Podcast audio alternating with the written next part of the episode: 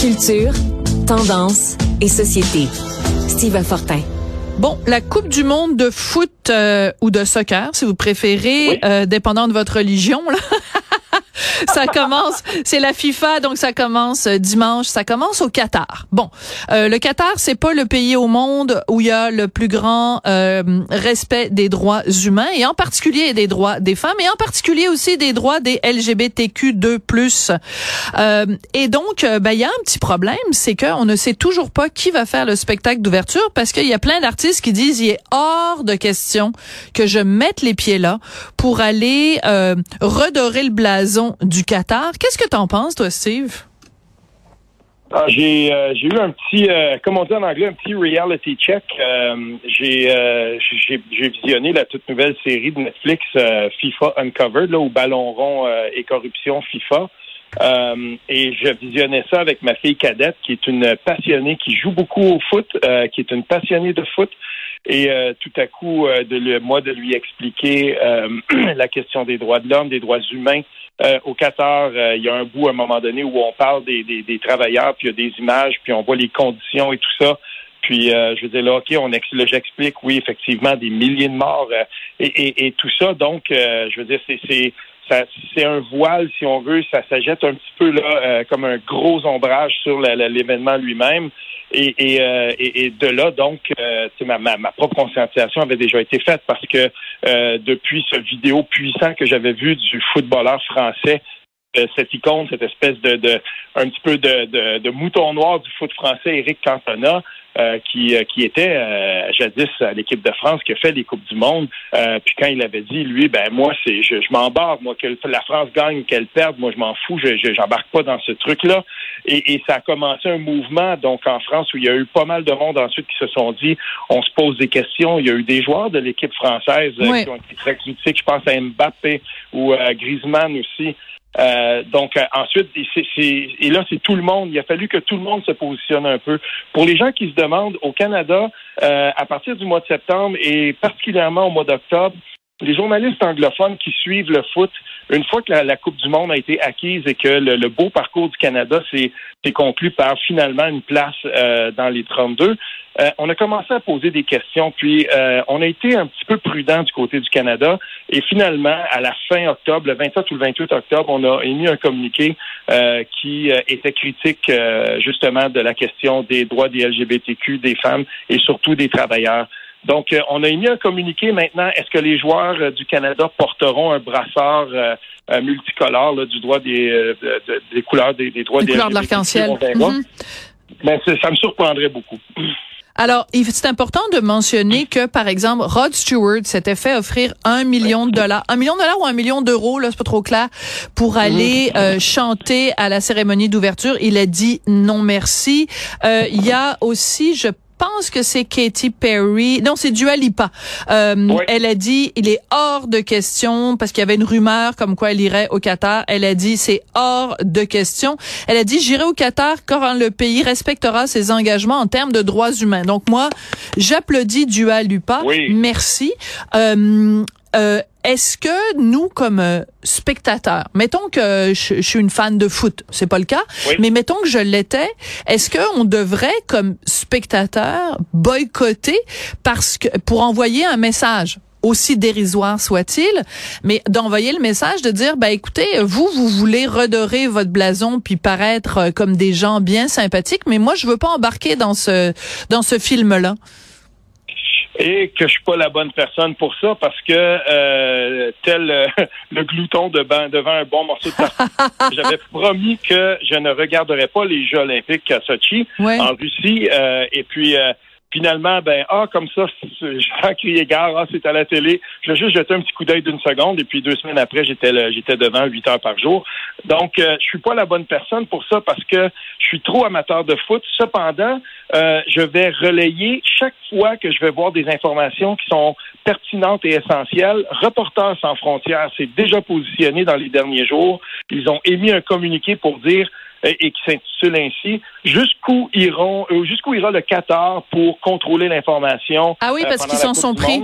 Ils s'en sont pris à des journalistes. hein. Ça, c'est important de le mentionner. Il y avait Ben, déjà, ouais, oui. il y avait déjà des journalistes sur place. Puis, euh, disons que les autorités euh, qataries ont pas été particulièrement sympathiques. Donc, euh, comme journaliste, il faut aussi se montrer solidaire et dénoncer quand des journalistes sont euh, sont malmenés. Écoute, il y a un autre aspect parce qu'on a parlé, bon, des droits des femmes, on a parlé des droits Oui. des LGBT, on a parlé aussi des droits des travailleurs. Euh, mais il y a tout aussi le côté environnemental. Et ça n'a Oui. absolument aucune hum, hum, hum, d'allure parce qu'on a Oui. construit donc ces stades en plein milieu du désert et il faut les climatiser. Oui, il y a huit stades qui ont été construits en tout, et euh, c'est une des facettes. On, on- je trouve qu'on passe pas assez de temps dans le documentaire euh, Netflix là sur euh, la sur la FIFA, mais on, on touche à, à cet aspect-là. Et quand il y a quand on a on a attribué donc euh, la Coupe du Monde au Qatar, tout de suite il y a, il y a- il y a- des environnementalistes qui ont dit mais attendez parce que ça a pris beaucoup de temps avant qu'on décide premièrement de changer les dates parce qu'un événement comme la Coupe du Monde généralement ça va se tenir juillet août, euh, ça peut déborder en septembre selon le climat, mais là qu'on tienne ça au mois de novembre, c'était quelque chose qui était beaucoup plus difficile à réaliser. Puis on a attendu très longtemps parce qu'on savait très bien que le climat ne le permettait pas. Et une des raisons pour lesquelles il y a eu tant de morts sur ces sur ces chantiers-là, c'est justement parce que le climat euh, et là je parle même pas du climat de travail, je parle de travail dans ce climat-là. Oui, oui. Euh, les deux étaient- Oui, la Donc, nuance est importante. ben oui, puis c'était c'était absolument euh, insoutenable. Puis quand on voit les conditions dans lesquelles ces gens-là, les travailleurs étaient logés, et ensuite on rapatriait les corps, je veux dire, dans des dans, dans, dans tous les pays environnants là où les gens allaient- les travailleurs allaient là puis ils disaient ben ok on va aller on, on a du travail puis ensuite ben ils revenaient finalement dans des body bags là, littéralement et voici. Donc je veux dire ça avait aucun sens. Et du côté environnemental, notons-le quand même, euh, en ce moment à la COP, il y a eu quelques petites manifestations parce que c'est tout près. Puis on dit, ben, ben c'est en Égypte, là, on dit, ben voilà, ça va commencer au 14, mais c'est assez contrôlé jusqu'à maintenant, cet aspect-là. Puis j'es- j'espère que quand ça va commencer, ben il y aura comme ça des, euh, des, des, des petites... euh, Peut-être pas des manifestations parce que ça va être dur d'en faire au 14, mais qu'il y aura peut-être des gestes. Quelqu'un qui, justement, Mm. un joueur de foot quelconque qui euh, décide de prendre la parole. Mais on- on- quand on lit là-dessus un petit peu plus, on s'aperçoit qu'il y a un contrôle de l'information. Un contrôle aussi des mœurs. Les gens qui vont aller Oui, oui. à la Coupe du Monde, Peuvent on leur pas- dit Oui, ils peuvent Ah pas oui. se tenir par la main, ils peuvent pas euh, porter des vêtements qui qui révèlent euh, de- trop de peau. Ah là, écoute, euh, oublie ça, le deux gars qui s'embrassent, euh, oublie ça. Fait que alors donc pour résumer, si t'es pour les droits des gays, euh, il les bafoue. Si t'es pour les droits des femmes, oublie ça. Si t'es pour l'environnement, oublie ça. Si t'es pour les droits des migrants, oublie ça.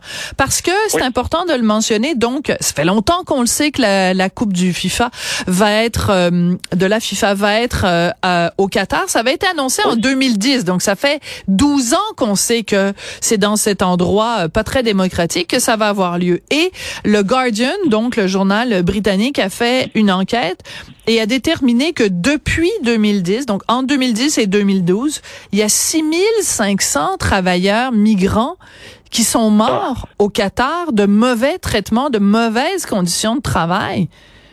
Ça veut dire du Qatar, lui, devant les caméras, dit non, il y en a eu trois, puis euh, sinon une trentaine, euh, une trentaine de décès qui n'avaient pas rapport à ça. Il dit ça devant euh, celui de l'émir là, qui, qui est porte-parole, euh, puis qui parle un, un anglais. Là. Je veux dire, on voit qu'il a été formé probablement dans une, une université anglaise quelque part, je sais pas, parce qu'il y a un petit accent. Mais je veux dire, il- il- lui il est là, puis il dit là, comme ça, là, devant la caméra, non, non, non, c'est pas vrai. Tout le monde le sait que c'est un mensonge. Mais Mais, oui. en fait, la Coupe du Monde au Qatar, c'est une immense mascarade. Au moins, il y a des fédérations de soccer qui ont décidé d'y de, de, aller fort. Le Danemark, euh, la Norvège, des fédérations de, foot complètes qui ont dit, ben là, là, nous, là, on, veut que vous le sachiez, là, on n'était pas d'accord, on ne veut rien savoir de ça.